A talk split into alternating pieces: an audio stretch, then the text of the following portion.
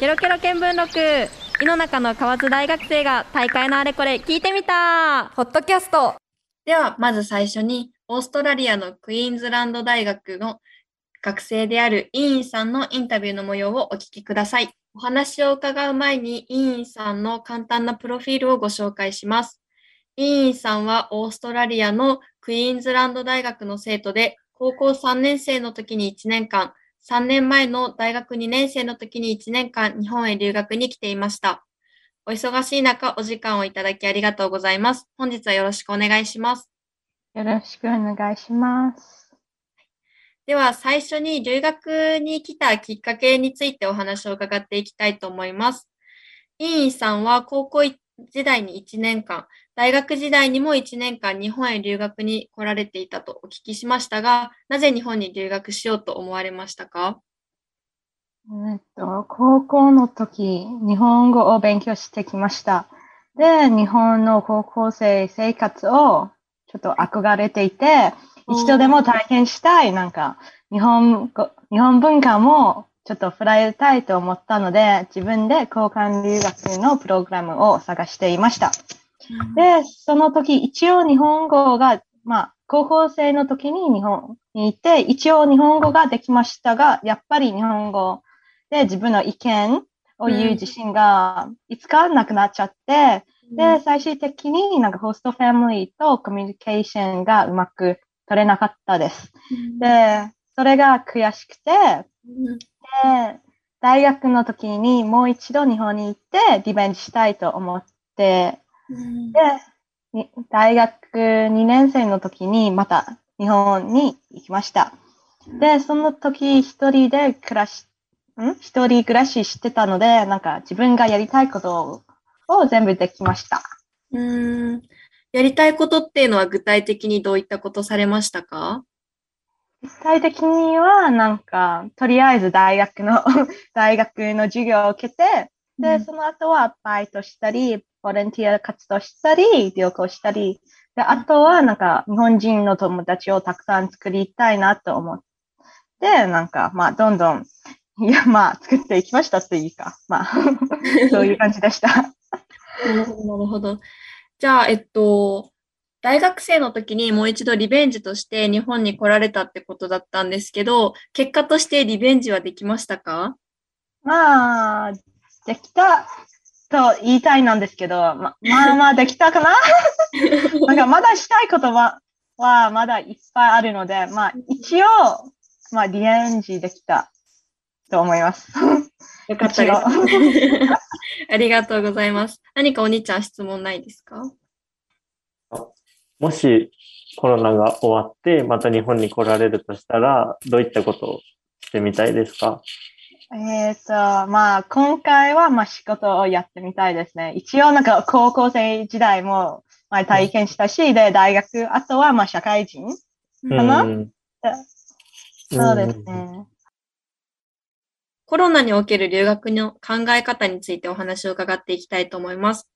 現在コロナウイルスが流行しているんですけれども、もし委員さんが日本へ留学を考えている際にコロナが流行していたとしたら、委員さんは日本に留学したと思いますか？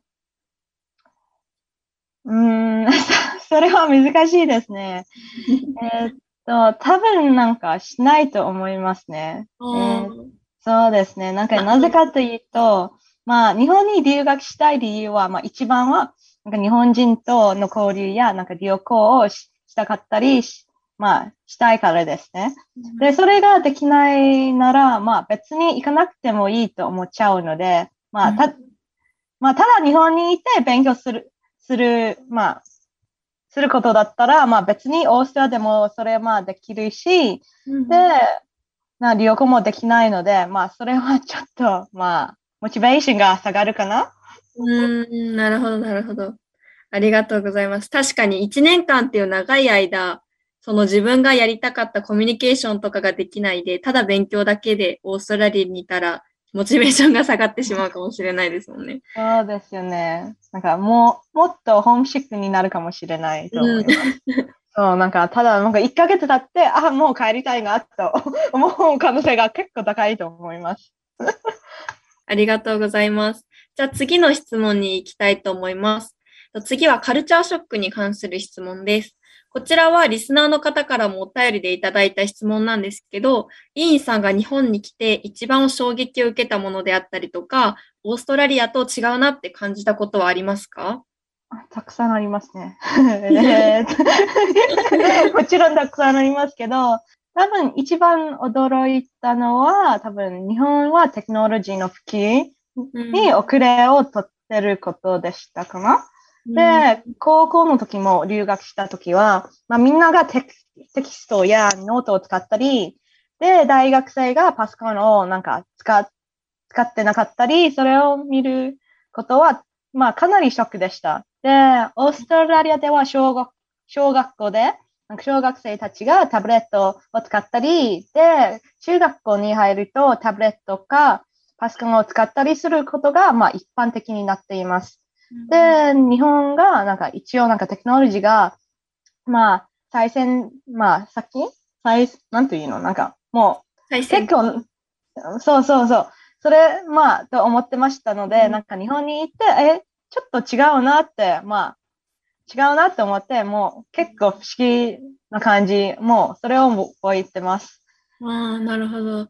じゃあやっぱこう、オーストラリアとの違いもあるし、想像していた日本っていうところからも少しかけ離れていたっていう感じだったってことです。そうですよね。なんか YouTube で結構なんか見見られてますね。なんか、なんか、なんていうの、ロボットとか、なんかそういうなんか人人間人間みたいなロボットを見たり、それが、うわ、すごいなって思うので、なんかみんなが結構テクノロジーに慣れてるんじゃないかと思って行きましたね。うんうんインさん、高校生と大学生の時2回留学されてるんですけど、留学資金っていうのはどのように準備されましたか？そうですよね。なんかオーストラリアの大学の、まあ、奨学金と言言えますよね、奨学金うんこれ。はいで、なんかオーストラリアのだ、まあ、クイーンズランド大学の奨学金を、と、なんかジャソこの二つをなんかもらいました。クイーンズランド大学の奨学金は、それをただなんか成績によってもらえるので、まあ、いいせ成績を取れば、あのそれがもらえます。で、この二つもなんか返せなくていいので、なんかそれはもうありがたいなことですね。で、そしてはまあ大学に入ってからバイトをしてきたので、ちょっとそれを貯金して、で、もう日本に行った時は、まあ使ってました。ありがとうございます。じゃあ基本的に奨学金と自分のアルバイトで賄っていたっていう感じです。そうですね。うんありがとうございます。じゃあ、二つ目の質問なんですけど、えっと、留学前にどんな勉強をしてましたか？あとはどんな準備してましたか？っていう質問が来てました。うーん、そうですよね。まあ、高校生の時、留学してた時は、まあ、ただなんか学校で勉強して宿題やったり、なんか試験を受けたり、それ、そういう形で勉強してきました。で、しかし、なんか大学に入ると、なんか主になんか日本人の友達との会話やメッセージを通してなんか勉強してきました。で、あとは、興味がありそうなウェブサイトとか、なんかバラエティ番組とかテキストなどを見たり読んだりしていました。そう、だからなんかただなんかこれをずっと勉強してきたわけではなくて、まあいろんななんか方法を探して、まあ、で、なんか勉強してきました。なんか自分がなんかすぐ飽きちゃうタイプなので、まあ、ずっと、なんか3日間ずっとテ同じテキテキストを使うとすぐ飽きちゃうので、ちょっとなんかいろんななんか手段、勉強方法がないと、多分モチベーションが持ち続けないかなと思います。なるほど、なるほど。なんか、イーンさんは日本に来てやりたいことが友達とのコミュニケーションとかだったから、やっぱその人との会話のきっかけになるようなウェブサイトとかを見てらっしゃったのかなって印象だったんですけど、合ってますか？そうですね。ありがとうございます。ここまではイーンさんのインタビューをお聞きいただきました。ここからは私とおにちゃんで留学に関するエピソードをざっくばらんにお話ししていきます。ぜひお聞きください。ホットキャスト なんかちょっと今日はいつもと雰囲気変えて、私とおにちゃんで留学に関するエピソードをゆるーくお話ししていこうかなって 思います。はい。で、えっと、まあ、お題なんですけど、今日の留学のエピ、留学に関するお題で、武勇伝とか、ちょっとした失敗についてお話をしていきたいなって思います。はい、わかりました。はい。じゃあ、おにちゃんから、なんか武勇伝とか、ちょっとしたくすって笑えるような失敗とか、ありますか？え、まだでもこっちに来て1ヶ月だから、ちょっとまだ思いつかん。けん、森蔵からお願いしてもいいですか？いやいや、なんか私は武勇伝になるんやけど、なんか私、今まで日本で、えっと、弓道とバレエしかあのスポーツしたことなかったんだけど、アメリカに行ってこう友達とかを作る目的でテニスしようと思って、友達と一緒にテニス練習してトライアウトもやって、テニス部に入って、よっしゃ、楽しもうとか思ってやってたら、こういきなりこう試合が始まって、うんうん。本当にいきなり練習、今日練習やと思って練習に行ったら先生が今日試合よって言って、で、私うんルールも本当に全くわからんから、え、先生、私ルールわかんないですって本当に言ってたんやけど、大丈夫、とりあえず行け、とりあえず行けって言われて、あ、はいみたいな感じで行ったら勝っちゃって、おーおーおーおー で、なんかしかも練習なのか、練習試合なのか、対戦試合なのかも本当にわからん、どのレベルかの試合なのかもわからんまま、そのままとりあえずずっと練習とか試合を繰り返していってたら、いきなり、うんうん。あの、花って、あの、次の学校休みな、みたいに言われて、なんでですかって言ったら、こう、その地区で、あの、トーナメントやってたらしくて、それで1位になっちゃったらしくて、州の大会に行こうと言われて、気づかんうちに週の大会に進んでた行っちゃってたんよ、気づいたら。で、あはいみたいな感じで休んで、大高校を。で、先生とかと一緒に州の大会に行ったら、まさかのベベスト8まで入ってしまった。しかも、あの負けた試合があの優勝した人たちの試合だった、優勝した相手だったっていうことで、うん。もうなんかまあ自分的には満足っていうか、満足っていうか、万々歳っていうか、気づいたらベスト8みたいな感じで、面白すかった。ごいいい思い出。そう、本当ねに、かな、武勇伝です。何やろう。なんか、難しいな。でもまだ1ヶ月しか経ってないけど、なんかそういったこともないし。うーん。え、なんか体重とかはどう？行って結構増減あった？いや、なんかちょっと太り気味になった。最初の2週間ぐらいで。体重でって乗った？ちょっと、体重計乗ってないけど、うん見た目。ああ。でもね、見た目変わったら5キロ変わっとるっていうらしいよ。ああ、じゃあ5キロ増えたんや。なんか、私は高あの中学生の時にもう1ヶ月間アメリカに行ったことがあるんやけど、なんかその時は1ヶ月で8キロ太ったけん、もしかしたらお兄ちゃんもそれぐらい行っとるかもしれん。太っとるかもしれん。いやー、なんか、こっちの大学食べ放題なんよ、食堂。朝も昼も夜も？そう、なんか、入場料みたいなのを払って、うん、あとはもう好きに食べていいですよ、みたいなシステムやけん。うん。食べ過ぎるんよね。なんかもう貧乏症やけんさ、なんか、絶対、なんか一口ずつは試してみたいみたいな。わかる。めっちゃわかる。なんかそうしよったら、なんかもうすごい量、日本では食べん量を食べてしまって。元取りたいもんね。あ、そうそうそうそう。高いしね、こっちの食費はちょっと。あ、そうなんや。いくらぐらい？ちなみに入場料って。そうまあ、昼と夜とかによって全然違うけど、うん一回でも1300円ぐらいするかな。すごい。13ドルとか15ドルとか。やばいね。それ自炊した方がいいわ。そうやけん、そうそう、最初の2週間はなんかうん結構行きゃったけど、最近はでももう1日1回にして、あとはレンジとかでパン食べたりとか。わあ、すごい。でも、あの、なんだっけ。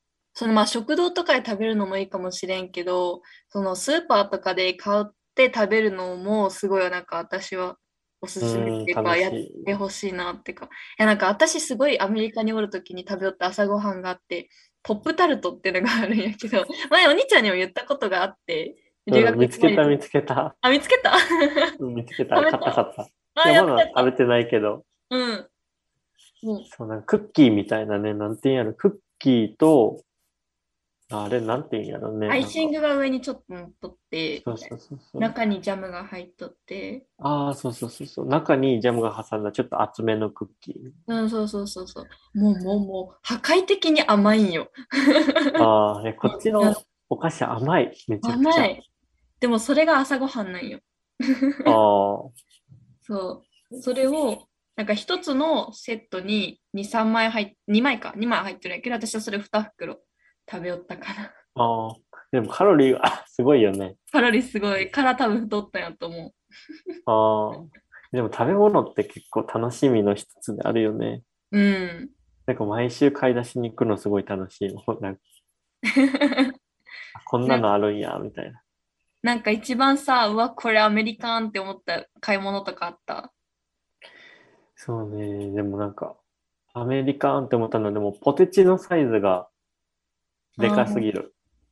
もうちっちゃいサイズがない、こっち。スーパー。見る限り。なんかお一人様っていう概念ないんかもしれん。いや、違うよ。お一人様がそもそもでかいんよ。ああ、なんかファミリーサイズがさ、もう基本じゃない。うこっん。でもなんか私前そういえばそのアメリカとかってすごくシェアの文化が日本よりも広まっててだからこうだ友達がなんか食べてたらちょっとそれシェアしてよみたいなとかうんうんは気軽にあるからっていうのもあるかもしれないねもしかしたらもしかしたらやけど、確かに。まだ経験してないけど、あるかもね。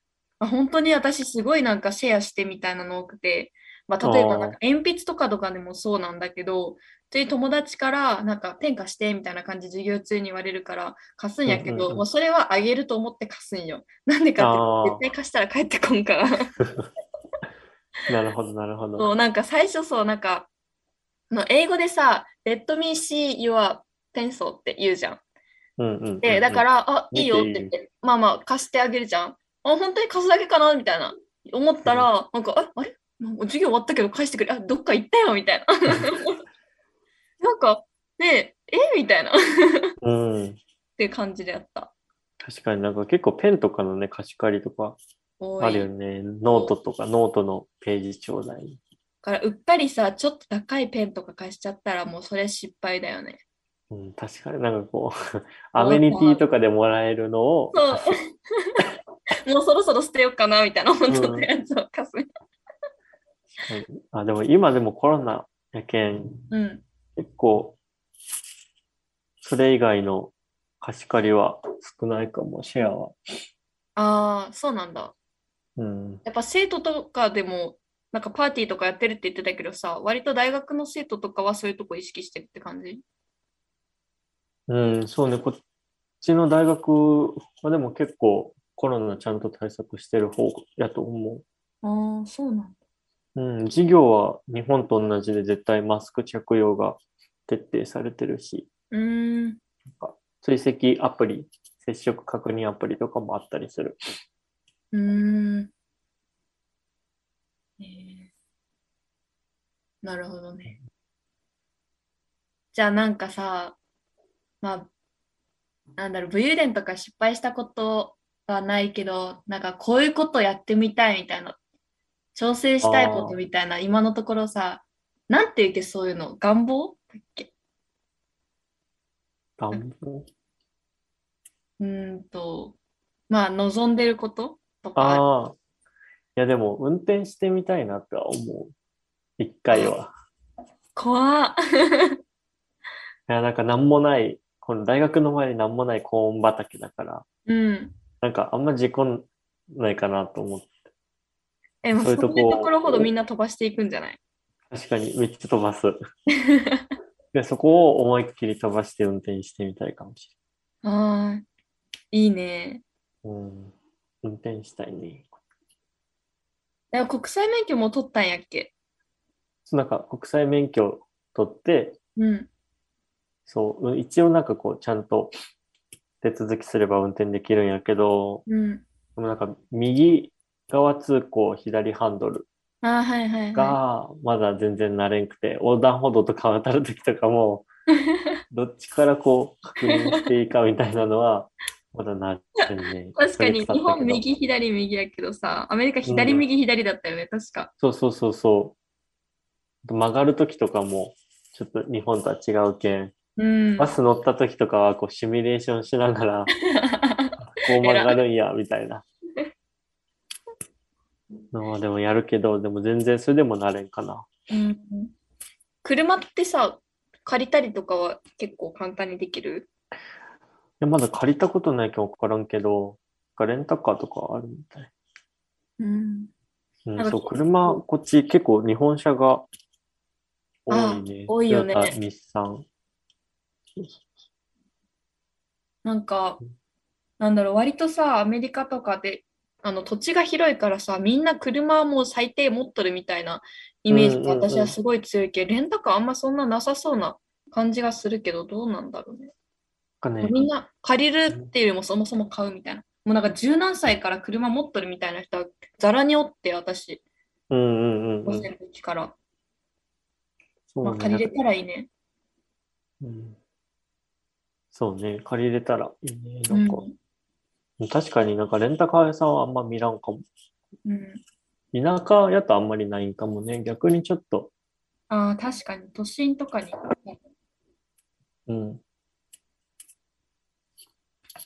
確かに。森蔵なんか、今、アメリカに行くなら挑戦したいことみたいなのあったりする？挑戦していくしたいこと？あ、でもアなんメリカにか、限らずでも、海外あーとでも。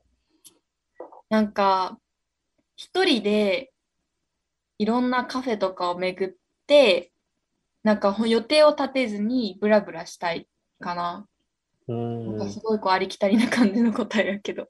なんだろう。いろんな人とさ、そうなった場合さ、店員さんとか、あの隣の席で座ってるお客さんとかと、こういきなり会話を始めたりとかもさ、できるかもしれないじゃん。うんあなんかそういうのがすごく好きかな。あとアメリカですごく好きだったところが、その道端とかですれ違うときに、こう目があったらさ、全然全く知らない人でもさ、こう眉毛をちょっと振ってあげたりとか、はいとか言ったりとかするじゃん。もうそれが本当にすごい好きで。あとはなんかこう、T シャツとかが可愛いって言ったら、もう本当に知らない人でもその T シャツ可愛いねとか、そのリュック可愛いねみたいな、結構言われるでしょ。うん。そういうのがすごい好きだったから、知らない人とコミュニケーションを取るのが私好きっていうのがあって、まあ、そこからそういったコミュニケーションいっぱいと取りたいな。日本じゃなんかちょっとやばいやつになっちゃうじゃん、そんなことやってうん、たら。確かに。すごい、うん、なんか知らない人に普通に話しかけるうん、よね、なんかね。抵抗ないよね。うん。だから友達が本当にできやすいかもしれん。あ、どんな友達ができやすいのか、知り合いの幅が広いのか。ああ、いやでも知り合いの幅が広くはなる。なんかちょっと授業で一緒になっても、ああ、あの授業いたよね、みたいなのは、すごい話しかけやすい。うーん。けど、なんか日本人的な、ずっと一緒にいるみたいなのは、ないね。なかなか難しい。うん。なんか本当に本当に仲良くならないと、だからまだ1ヶ月だから全然そこに関しては心配しなくていいんじゃないかなって私は思うけど、うん。そのうちすっごい気が合う人が絶対出てくると思う。うん。もう本当に、そうね。やけ今はいろんな人にたくさん会うっていうことがうん大事かな。そうね。いいな、私もアメリカに戻りたい。放送内では、あの、お話しした委員さんが、こう、留学した後に、ほんあの自分の国に戻った時に逆カルチャーショックがあったっていうお話を、こう、ちょっと前お話ししてた時に聞いたんですけど、それに関して私も同じような経験があって、あの、アメリカってすごく体格の大きい人、まあ、言葉を選ばずに言うならすごく太ってらっしゃる方が 多くて、で、あの、まあ、そういう方たちをすごく見慣れてたから、自分もアメリカに行ってこう8キロ太ったって言ったんですけど、自分が太ってるって全く思ってなくって、こうむしろみんなから痩せてるよ、痩せてるよって言われたから、私痩せてるわみたいな、食べても太んないのかもしれないみたいな感じで思ってたんだけど、日本に帰ったら、すごく家族から、えみたいな、あなた、森花子ですか？みたいな感じで言われたし、あの私の親戚の中ですごくお腹が出てる太ってるおじさんがいたんだけど、そのおじさん、私帰ってきたらすごい、あおじさん痩せたねってなって、言ったの本人に、おじさん痩せたねみたいな。したら、いや、お前アメリカのサイズで俺を測るなみたいな 言われたのが、すごい逆カルチャーショックだった。ああ、確かに。ああ。ででも大学は結構スリムな人多いかも。あ、お兄ちゃんの大学。うんあそうでもなんや逆に、ちょっと大学から出て買い物とか行ったりすると、そうなんか結構ぽっちゃりした方多いかもな。確かに確かに。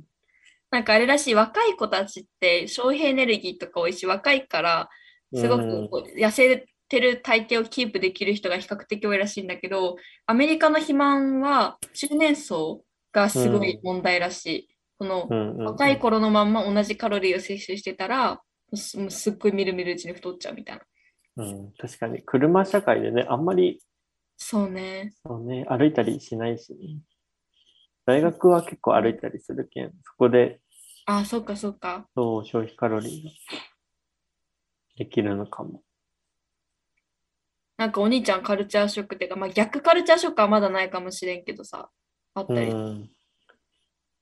いや、なんか、そうね、なんか、こう、綺麗にするみたいなところの意識が違う、感覚が違うかなと思って、うん。なんか、日本って、なんか結構、綺麗なものを綺麗なまま使うみたいなうん。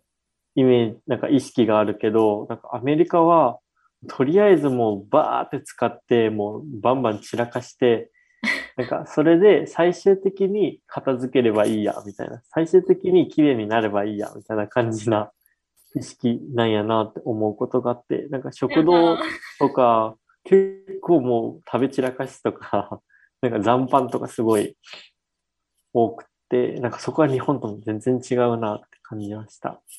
え、お兄ちゃんはどっち派がいい？日本みたいに綺麗に使うか、バーって散らかしてバーって片付けるか。え、でも使う側か片付ける側かどっちかによるかも。あ、マジ使う側だともうなんか好きに使いた い。けど、でも片付けはすごい大変だから、うん。片付ける人のことを考えると、やっぱり綺麗に使った方がいいかなと。いやー、でも確かにすごい食べ散らかしとか食堂に多かった気がする。トイレとかもすごい汚かったりとか。うん。なんか最終的に綺麗にすればいいよね、みたいな感じな意識なんやなってびっくりした。そうね、それはもう違いだね。なんかいいうん悪いとかではなくって、もうどっちがうんその人に合ってるかだろうけど、私はもう圧倒的にそこ日本人だったら、だからそこってなんかでも言われてみたらそうかもみたいな感じですごい面白い気づき。うんうん、確かに。なんか、うん、うん、うん、うん。なんかもう一個逆カルチャーショックで私がこう今一個思いついたのが日本ってすごく個人のなんかパーソナルスペースみたいなのが保たれるなっていうのはすごい思っててなんか海外とかは割とハグをしたりとかなんかすることもあるしあとはトイレとかも特になんかアメリカのトイレとかって下足元がうん開いてるすご開いてる隙間空いてたりとか扉も閉めてるはずなのにめちゃめちゃ隙間があってあれこれあ向こうから見えないみたいなところがあってもうなんか日本に帰ってきたらそんなこともなく周りの目を気にすることもなくトイレをゆっくり使うこともできたりとか確かに、確かにパー。ソナルスペースにあんま人が入ってくることもないからそこに関してはまあ寂しいなって思う反面なんかまあ安心感もあるなっていうのは逆キャカルチャーショックかも。うん。なんかこう、なんやろ、自分と他人の境界みたいなとこはちょっとあるよね。薄いっていうか、うんうんね、なんか自分のことも結構明けっぴろげに話すし、うん。自分ってこういう人ですよ、みたいな。結構、なんか授業中でもアピールしたりするよね。うん。もうそれなんか日本が特になんかその話さないっていうかこう閉ざしすぎてるのかなっていう面もああるのかななんか私そのタイとか韓国とかあとは中国にも行ったことがあるんだけどなんかまあそのあたりの国も割と日本に比べたらアメリカほどまではいかないかもしれないけど、まあ、ハグしたりとか女の子同士でもずっと腕を組んで歩いたりとかもうそういうことは割とあったかもしれん。ってことを考えたら、それは日本特有なのかもしれんね。アメリカが特にすごいっていうよりも。うん、かもね。うん。あでもこっちの大学でも結構あっさりしとる人が多いかも。なんか手つないで歩いとるとかあんまり見らん。カップルは手つないでるけど、女の子同士で手つないだりベタベタしとるってのあんまり見らんかな。あーなんかさ、女の子同士で手つなぐとかが多かったのは韓国やったんよね。あとは中国でもかな。うん。確かに確かに。確かに、あ、でもアメリカでも確かに女の子同士で手つないだりとかはないかもな。ハグとかは多いかもしれんけど。うんうんうんうん。あとはなんかいきなりさ、ほっぺたにチューとかされてびっくりしたりもするよね。なんかあーおーみたいな。見たことないかも、でもまだ。大学やけんかな。そうね、私は結構そのおばあちゃんとか年齢高い人とかあが、なんか多分その教会とかに、私の、あの、ホストファミリーがすごくむ厳しいっていうか、まあ、すごい信仰心の強いキリスト教の方たちだったから、週に2回教会に行って、土曜日は朝と夕方2回、あとは水曜日に行ってたんだけど、その教会先のおばあちゃんが、すごくそのチューとかをほっぺたにしてくれたりとか。で、すごい嬉しかったんやけど、わーってびっくりしちゃって、でも私のホストマザーとかすごいそういうこと分かってるから、なんかこう、この子は日本から来た子で、そういう文化がないからっていう説明をしてくれてた。からびっくりしたから決して嫌がってるわけではないですっていうのを私の代わりに説明してくれてたけど。うん。確かになんかこう、ホストファミリーとかの家とかに行くと、また逆に、ちょっと深いアメリカ文化みたいな、その国の文化みたいなところを体験できるかもあね。めちゃくちゃ体験できると思う。私はなんか本当にホストファミリーのとこ行ってよかったなって思った。なんかそれこそ日本って無宗教の人であったりとか、まあ、仏教ですって言ってるけどクリスマスも祝ったりとか、そんな関係ないみたいな人が比較的多いかなって思うんだけど、あの私がこう行ったホストファミリーのよりはすごく信仰心が強くって、なんかルールがとても多くて、テレビをまず見ちゃいけないんだよね。で、ええあの、教会で流れる、そう賛美歌とかそういう系以外の音楽、例えばなんか、ビートルズとか、あとはジャスティン・ビーバーとか、そういう音楽は一切聴いちゃダメだし、うんうん。で女性はお化粧、髪の毛切るのダメ、あとはええ。スカート、そう、髪の毛女性切っちゃダメで、ピアスとかももちろんダメ、タトゥーとかも男性はこれも共通なんだけど、ダメ、指輪もとかも結婚してもダメだし、あとはスカートは、そう、膝下までのスカートで肌を露出しない、スカートしか履いちゃダメなんよ、しかも。ああ、そうなんや。っていう、そう、それぐらい厳しい家庭だったから、だからなんかそれでちょっと、こう、摩擦が起きることもあった。すごくこうきつくて。確かに。え、なんかテニスの時とか、あショートパンツみたいなのは、は、あの、私は一応そのホストファミリーの家に行ってて、教会も一緒に行ってたけど、でもなんかそれは体験として私が別にその宗教に入りたいわけではないから、その自分自身はズボンも履いたりとか、テニスの時にそのタンクトップとかショートパンツとかは履いたりしてたかな。うん。うん。で。もなんか、そう、なんかだからその同じ教会に行ってた子たちとかは割、あんまりそういうスポーツはしてなかったかな、そもそも。うんなんかそのパンツとかがもちろん履けなかったりとか、スカートも長いスカートだから、あんまりテニスとかもできないじゃん。だからもうコミュニ、あの、教会のコミュニティの中でゲームをしての、テニスとかバスケとかをして遊ぶみたいな。結構ちょっと閉ざされてたかも、その子たちに関しては。うん、なるほど、確かに。そうなんかそこはすごいはでも経験してないかも。うん。なんか、とか、教会とかもね、友達とかに聞いてみたら一緒に行けるんじゃない？うん、確かに。なんか、こう、教会に行ってる人とかいるかも。うん。私、その自分のホストファミリーが行ってた教会以外にも、何箇所か友達と一緒に教会連れてってもらったことがあって、なんか教会によっても全然違ってて、なんかやってることが、うんその私のそのホストファミリーのところは、すごくみんな毎回泣いたりであったりとか、なんかすごい叫んだりとかすることが多かったんだけど、うん。でもなんか別の教会では割とずっと穏やかにして話されて、神父さんが。で、うん。なんか歌う歌うくらいで終わるみたいうん。へえ、なんか教会はでも体験したことないけん。なんか大学内にもたくさんいろんな教会あるけど、な。ねすご。行ったことはない、まだ。